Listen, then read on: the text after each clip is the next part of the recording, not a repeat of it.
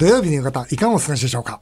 こんにちは、渡辺美希です。そして、番組スペシャルアドバイザーはこの方です。テリー東です。テリーさんよろしくお願いします。お願いしますさて、テリーさん、はいこんなメールが届きました。世田谷区のゆかりさんです。毎日ニュースで有名人がコロナに感染されたということが報じられていますが、渡辺美樹さんとテリー東さんはどのように注意しているから、ここまで感染しなかったのか興味があります。ぜひ教えてください。テリーさん、手洗い。うん、あ手洗いと。あ鼻うがい。何それ鼻うがいって？鼻をか必ず鼻うがいはします。へー一日鼻うがい？四回ぐらい。知らない鼻うがいなんてやったことないよ。そうう。ん、鼻うがいってあんの？どうやってやんの？おこう出た水をこう一回吸って。うん鼻で鼻でやって。へえ、それみんなやってる？やってないじゃないそれテリーさんぐらいじゃない？やりましたよ。あ、僕は必ずやりますよね。ああ、そう。はい僕ね、はい。実はね、すごい秘密兵器持ってるんですよ。何ですか？サプリ。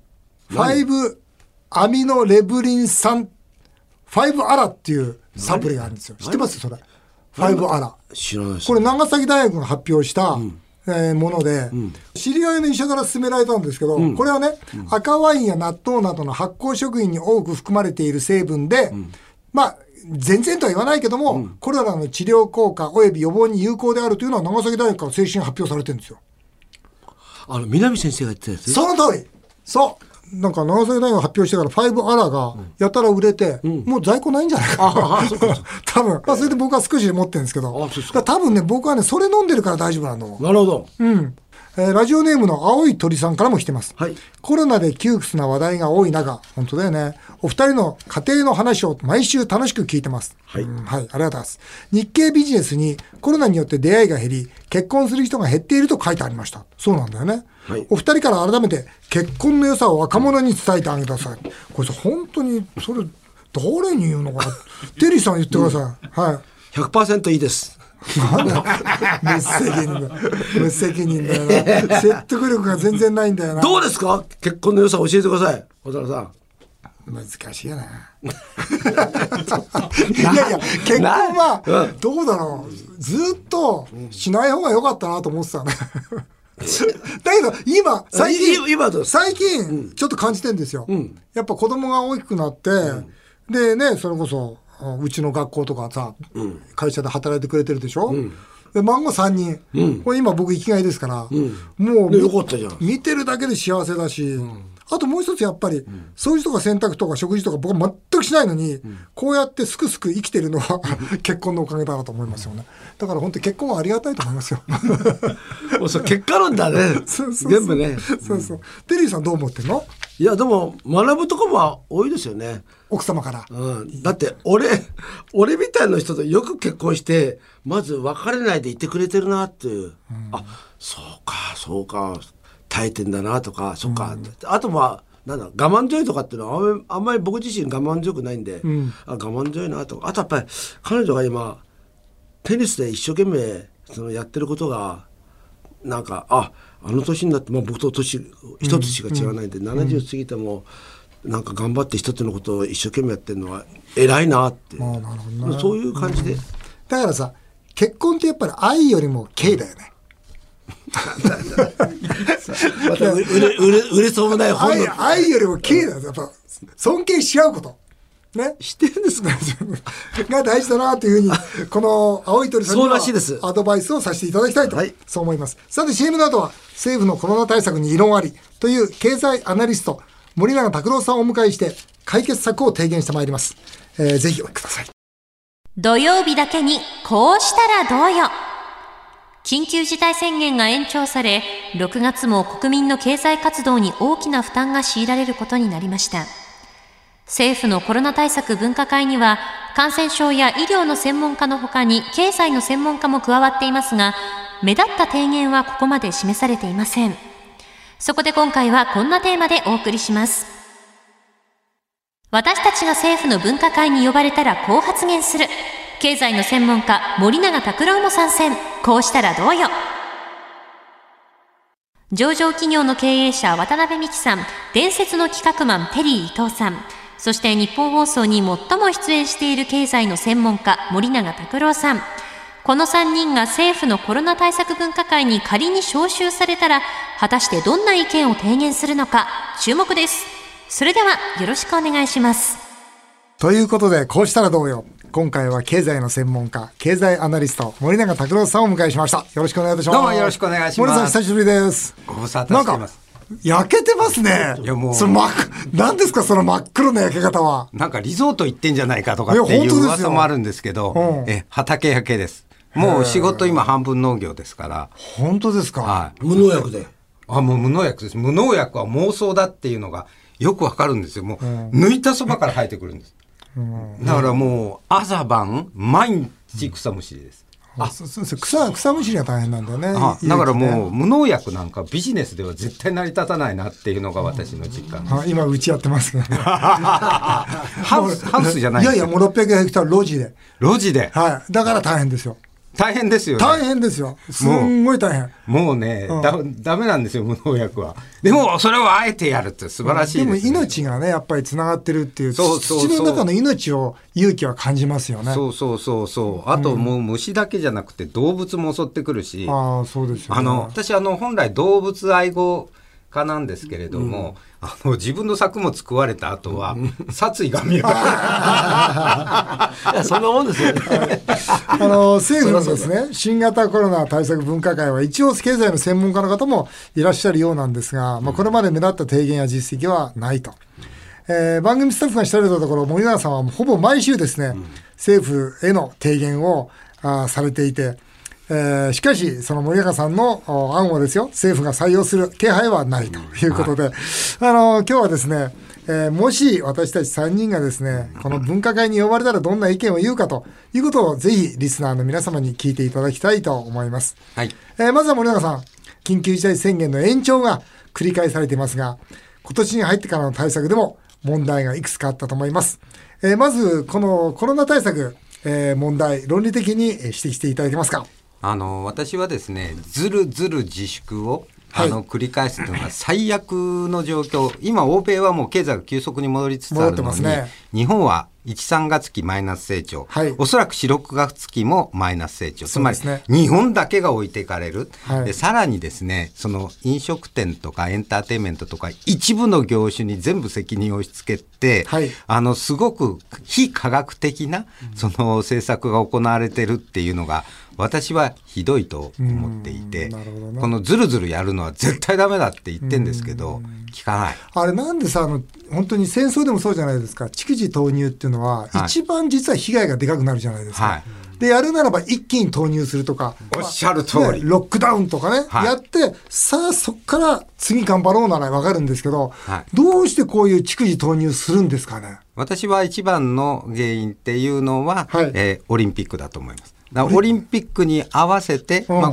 今回の緊急事態宣言の延長も、うん。まあ、オリンピック1ヶ月前までにはうん。緊急事態解除しないといけないと、えーいうことで、そこに向けて、まあ、6月20日っていうのが出てきてんだと思うんですけれども、あの実は世界の新型コロナ対策って3本柱なんです。ロックダウンと大規模 PCR 検査とワクチン。なるほどね、そうですよね。ねうんロックダウンと大規模 PCR はやらない。やらない。で、ワクチンは先進国で一番遅れてる。だからこれじゃあ感染が収まるわけないだろうって。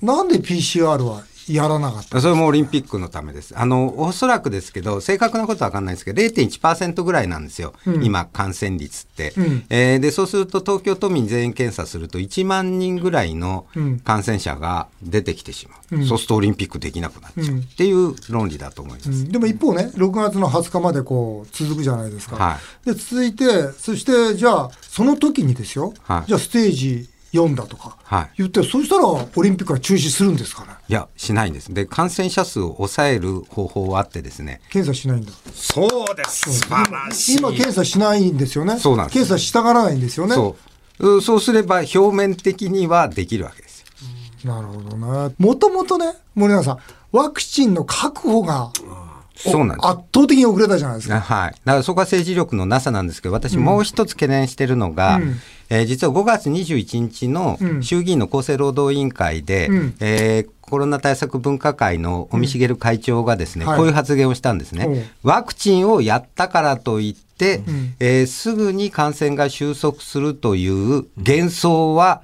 捨てた方がいい。つまりワクチン打っても収束しない。あの、これはですね、イギリスがそうなんですよ。イギリスはロックダウンと大規模 PCR とワクチンと3つやったんです。先進国の中で一番ワクチンやってます。うんうんでも、えー4月の10日に2500人ちょっとまで減って以降、ずーっと2000人台で横ばいなんですよ。高止まりってことですか？そうです。その間もワクチンどんどん打ってんのに、減らない。だから、あの、ワクチンを打ったら、これがゲームチェンジャーになるとか、決め手になるっていうことにはならないでも一方、経済が、その、動いてるのは事実じゃないですか。そうです、そうです。うん、確かにワクチンでそれが圧倒的なね、その有効かどうかと別にして、ワクチン打つことによって、欧米も、まあ、特に中国なんか、はい非常に経済が回ってるじゃないですか。はいそれは事実ですよね。で、ただ、イギリスは1月8日が6万8000人ぐらいだったんですけれども、26分の1に減らしたんですよ、4月の10日まで。ねうんうんうんでね、私が思うのは、ものすごく効果が大きかったのは、ロックダウンと、まあ、全員を含む大規模 PCR 検査、こっちの方が効果がワクチンよりも大きかったんじゃないかって私は思っています。ただもうあのもう一つ言えるのはその、まあ、これね、はい。官僚の問題がねあるんじゃないかということで、まあ、はいそうです。これ元私政治家ですから、はい。要するに厚生労働省の皆さんが結局まあ他の副作用が起きるかもしれないからたくさんまとめて買ってしまったらそのじゃあ使えなかったら誰の責任だとかね、もしくは買ったのはいいけど副作用出て使えなくなったらじゃあその副作用の責任は誰が取るんだとかね、ましたね。いうことで。だまずは周りを見ようと。まずは他の国がうまくいってるのを見てからやろうという非常にその日本人的な発想っていうんですか、はい。でそれが結局は後手を踏んでしまってあさあとさあ欲しいよ。って言った時にはもうなかったと、はい。い、うのが現実だっていうのは聞いてるんですけど。私、あの、35年前に官僚やってたんですよ。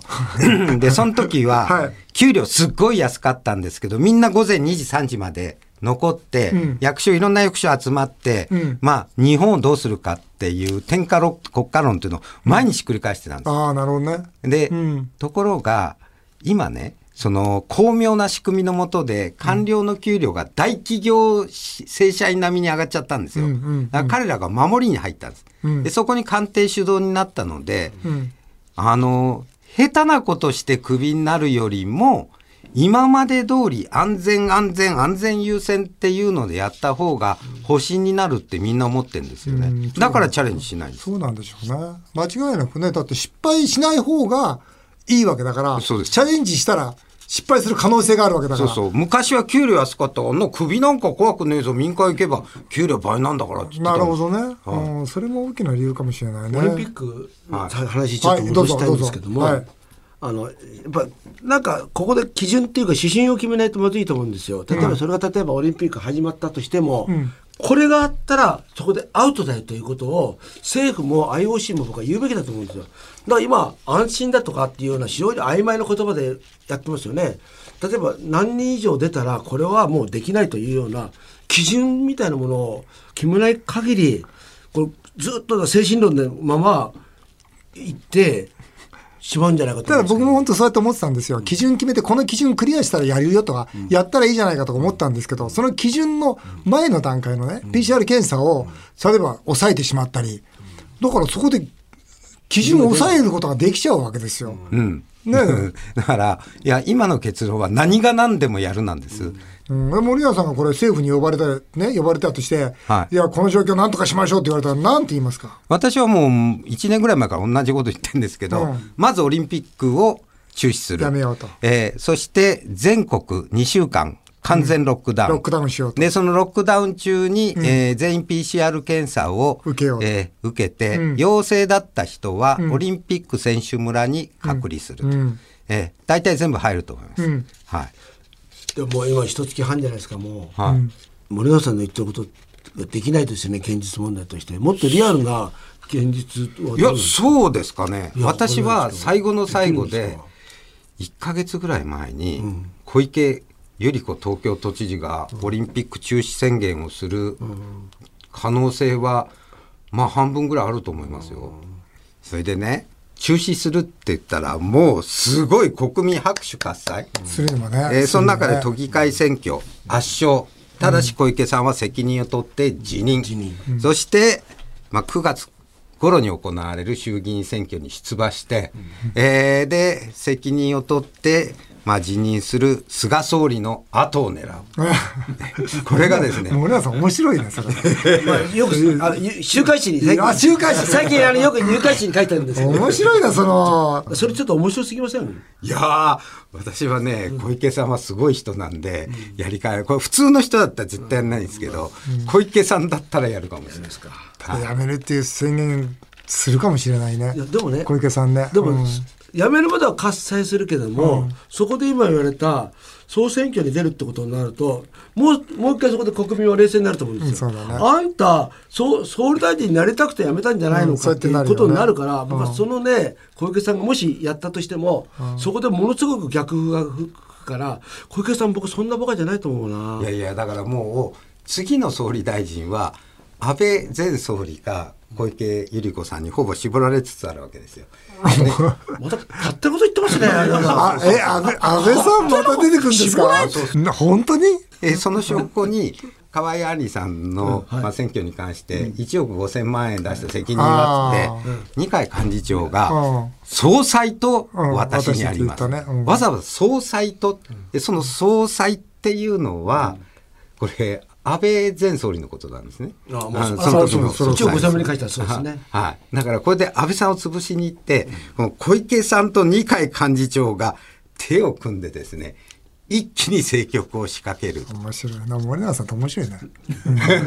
俺の俺の面白い。週刊誌みたいな。週刊誌ね面白いね。で、森永さん、経済アナリストなんで、最後にね、この番組っていうのは儲けたいっていうリスナーが非常に多いんですよ。お願いしますよ。で、この先の株価含めて、コロナ絡めて、儲けたいというリスナーにアドバイスを最後にお願いします。いやー、儲けたいんだったら、らえー私はもうすぐ年内にバブル崩壊すると思ってんでその後のうん底値に向けてうん、キャッシュポジションを高めておくっていうのがいいとじゃあ、なるべくるじゃあ今もうそろそろ株売れよと。もしくは、債券売れよと。そうですいバブル。がすみません崩壊するって、具体的にはどうなってしまうんですか？えー私が、えーと共同通信の経済予測ダービーに出した数字は、年末日経平均1万3000円です。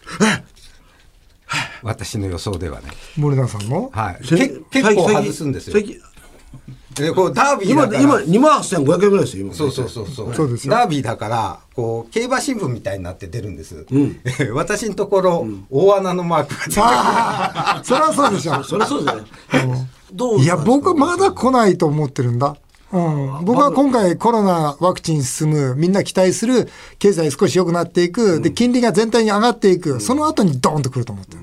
だから僕はまだあと1年か2年は持つなと思ってる。なんか僕はそれこそ年末ぐらいまでにね日本中全体がまあワクチンをまあ打ってよしやり直そうっていうようななんかそういうなんか精神ももう一回ね病んだ精神が治って、もう一回ファイティングポーズ取ってくれるんじゃないかなと思ったんですけど違いますか？いや私は、その、えー自分の予測に責任を取るためにですね、この間あの日経ダブルインバースっていう株価が下がるほど値段が上がる投資信託買ったんですよ、50万円かな。でえー大阪のテレビで言ったら、えー辛坊治郎さんに、うん、でもね、それは森永君の財産から考えたら、ゴミみたいな金額だねって言われちゃった。本気じゃないって。そそんなに財産持ってるんですか？いやいや、そんなないですよ。あの、博物館はありますけど、キャッシュはそんなないので。で今ね、森永さんのアドバイス受けるとすると、とにかく今はもうキャッシュ、キャッシュポジション取れと。はい要するにもうある程度資産とか株とかどんどん売っていけと。株価も売った方がいいですか、今だから売りでしょ、森永さんが言うには。はいそれで持ってれば、落ちた時に買い戻せるじゃないですか。半値以下で。そうそうそう。ね安い時に買って、高い時に売る。っていうのが大事。で今う売りですよねいや、だから、い森田さんは売いつ溶けるかっていうのはわからないんですよ。ただ、バブルは必ず崩壊するので、えーそれはもう私は近いと思っているんですね。うんそうですよね。1万3000円ってね、大胆な予想だと思いますね。どれぐらいも売ってるんですか渡辺さんの予想では僕だからもっと、ちょっと2、3年はと思った上で、本当に1万円前後まで。やっぱり僕も落ちると思ってます。意見が一致しましたねら。だって実力ですもん。株ってやっぱ最後は実力に戻りますから。そうなんです。おっしゃる通り。そうなんですよ。だからね、そうなると思っています。はい。いや、ありがとうございました。ということで、私たちの意見も政府に届けばと思います。以上、今回は経済の専門家、森永拓郎さんをお迎えして、コロナ対策、こうしたらどうよ、お送りしました。さあ、続いてはメールを紹介させていただきます。匿名希望の T さん。バツイチ独身ですね、バツイチ独身。えー男55歳、最近40歳の彼女に振られて、とても落ち込んでますと。少しでも立ち直りたいと、有名人の名言をいろいろとインターネットで検索しています。テリトさんは、迷ったら笑える方を選ぶのが俺のコンセプト。渡辺美樹さんは、どんなことも見方を変えればプラスと発言されていました。性欲の強い営業マンは、振られた時でも強いのでしょうか皆様、失恋した私に何かメッセージをしてください。ということで、うんよまあだね、性欲の強い営業マン、振られた時でも強いですか？という質問来てます。はい、どうぞ。これは間違いなく強いですね。強い。はい。どういうこといや、それあのこれはですね、ちょっと、あれなんですよ。もはやその振られたっていうか、感覚がなくなってると言いますか。うん。もう、それの次行けばいい、次行けばいいと思っちゃいますね、私は。ガッツだねなるほどメソメソしないんだしないですね。なるほど。40歳の彼女に振られて落ち込んでいるじゃあ T さんには、はいね、一人にこだわるなと。次から次へ行けとはい。いう、これがメッセージですか？はい。もう逆にチャンスですと。チャンス。チャンス、うんテリーさんどう思います？いや、いいじゃないですか。いや、僕はそんな勇気ないけど、俺意外と未練たらしいから、何度も連絡して、よ、よりを戻したいとかね、気が変わらないかって言ってるんですけど、そうじゃない。え、ピンチがチャンスですよチ。ャンスなんだ。さすがやっぱり性欲強い時ありますね。大したもんだな。かよさんから来てます。新婚です。旦那が浮気しないか心配です。ロッテの選手が短期間に2度不倫疑惑が報じられて契約解除されましたが、テリーさんと性欲が強い営業マンさんに質問です。お二人です。浮気は病気って本当ですか？その病気は治りますか？ってことで。まあ、テリーさん、浮気は病気って本当ですか？病気は治りますか？どうぞ。不治の病ですから無理ですね。無知の病なんだ。やっぱりね。私は無理だと思いますやっぱこれ不治の病なんだね。これせ性欲の強い営業マンいかがですか？